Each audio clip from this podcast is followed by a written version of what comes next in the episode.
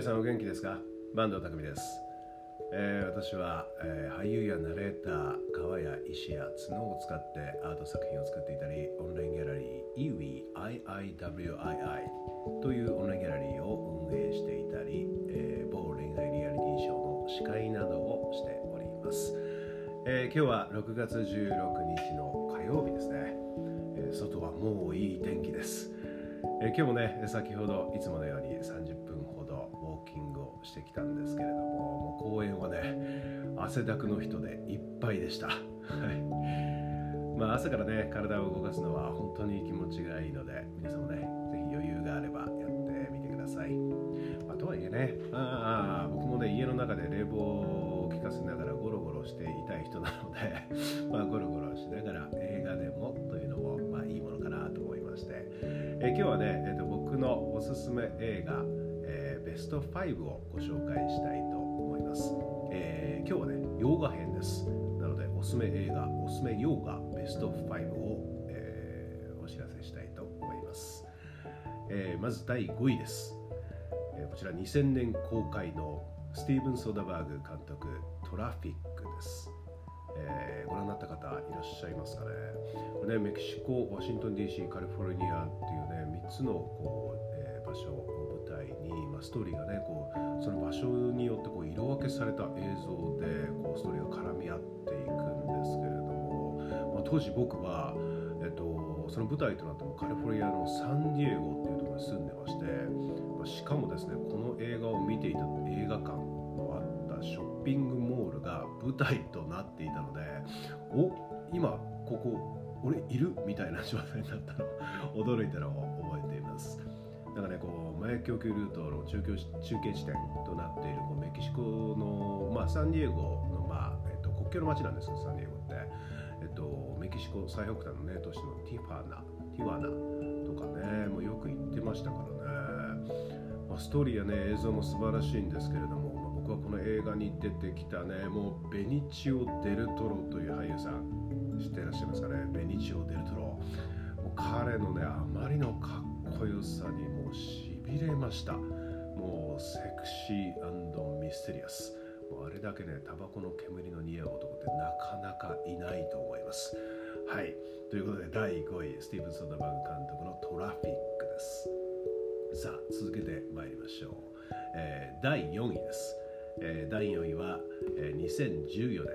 クリストファー・ノーラン監督インターステラーです、まあ、最近とはいえね6年前の作品なんですがご覧になった方も多いのではないでしょうか。もうねクリストファー・ノーラン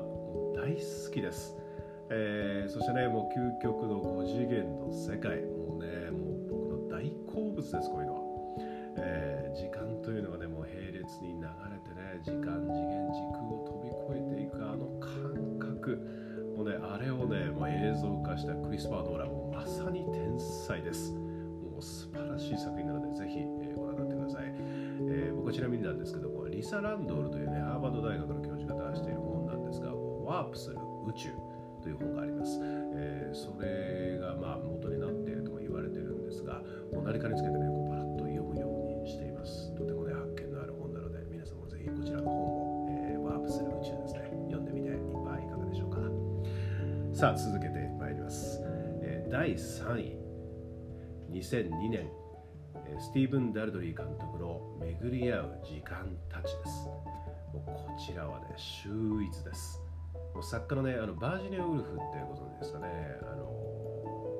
ダロウェイ夫人とかっていうのを書いた、えー作家さんなんですけども1800年代の人かな、えー作家のねバージニア・ウルフの人生から3つの時代3人の女性の人生が交錯していくんですけどね。に時間が巡り合っていくんです。僕はななんでしょうね。あの交錯していくストーリーっていうのがなんか好きっていうのがあるみたいですね、まあ、これ洋題あの洋洋画のタイトルなんですけれども The Hours っていうんですね、えー The、えー、と Hour Hours 複数形の、えー時間の複数形ですね。Hours っていうんですけど、あ、のニコール・キットマン扮するね。バージニア・ウルフと、まあ、ジュリアン・ムーアメメリー・ストリープこの3人の女性の人生が交錯していきます。この時間たちが巡り合っていくんですね。まあ彼女たちの芝居も誰をとっても凄まじいです。本当に、えー、フィリップ・グラスのね音楽も最高なのでね、まあ、ただねここで僕はね俳優としてここ注目していただきたいのはエド・ハリス。の芝居。そしてですねこうバージニアニコル・キットマン演じるバージニア・ルーフの旦那さん役のスティーブン・ディレンという方のお芝居はこちらはね特筆すべきものがあります、まあ、彼はねあまりこう日本では知られてない方だと思いますがぜひ注目してご覧になってみてください。もうね涙が止まりません。はい。さあ、えー、第2位です。さあ第2です、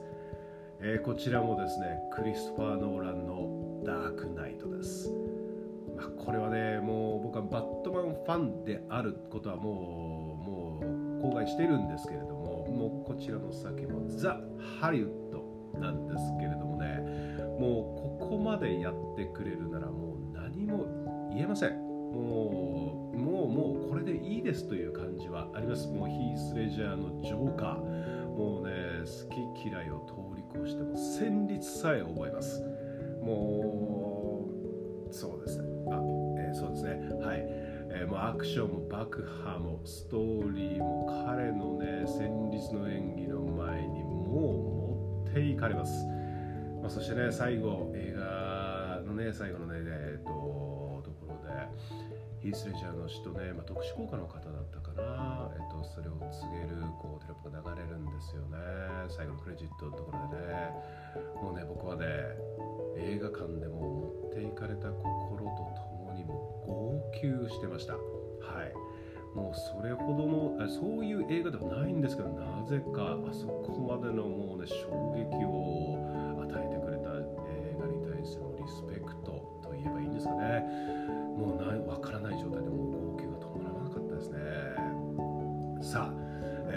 それではいよいよ第1位なんですけれども第1位は2011年テレンス・マリック監督の「ツリー・オブ・ライフ」です。まあ、映画ってねいつもベストワンを聞かれると難しいと言われるんですけれどもまあもうこれはもう僕はもうベストワンと言ってしまっています。もう僕の人生をもう変えるくらいの衝撃だった画です。まあ映像ストーリー芝居何をとってももちろんもちろん、えー、ベストワンなんですけれどもまあテーマとしてもう本当に時間と次元軸を超約束の岸辺であっていく。それはもう僕のアートの掲げるテーマ。僕の人生でやりたいことそのものだったんですよね。もうやられたと思いました。もう何を言ってるかわからないかもしれませんが。えー、っとですね。まあこれ台本も読んだんですけれども実はセリフが書かれていないんです。でショーン・ペンとかブラッド・ピットとか、まあ、あの出てくるんですけれども彼らほとんどほとんどねあのセリフ言わないんですよ。ブラッド・ピットとか言ってますけどほとんど即興でやってるんですよね。で何が書いてあるかっていうと状況とかが書いてあったりとか詩ポエムですね。ポエムの詩とかが書いてあるだけででもうあの何を言っても何をやっても大丈夫な状態になっているなどうやってやったかもう訳が分かりません。はい。で幼少期子供の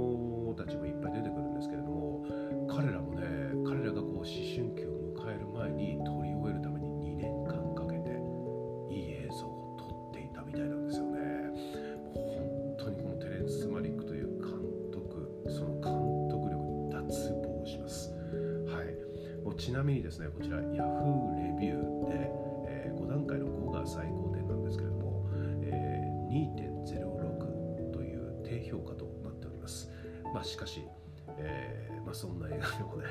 えー、僕の人生を変えるほどの映画でした。もうぜひご覧になってみてください。はい。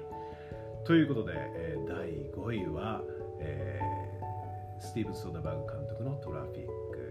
第4位2014年クリストファー・ノーラン監督の「インターステラー」第3位スティーブン・ダルドリー監督の「めぐりあう時間たち」そして第2位は、えー、クリストファー・ノーラン監督の「ダークナイトそして第1位テレンス・マリック監督の「ツリー・オブ・ライフ」でした。いや今日はねおすすめがベスト5洋画編というテーマでお話しさせていただいたんですけど今日はねちょっといつもよりちょっとちょっとだけこう熱が入ってしまいました。はい。えこちらね、えっ、ー、とポッドキャストでも配信しておりますのでぜひ、えー、視聴してみてください、えこちらのスタンド FM でも、え質問ご相談などは募集しております、えお気軽に投稿してください。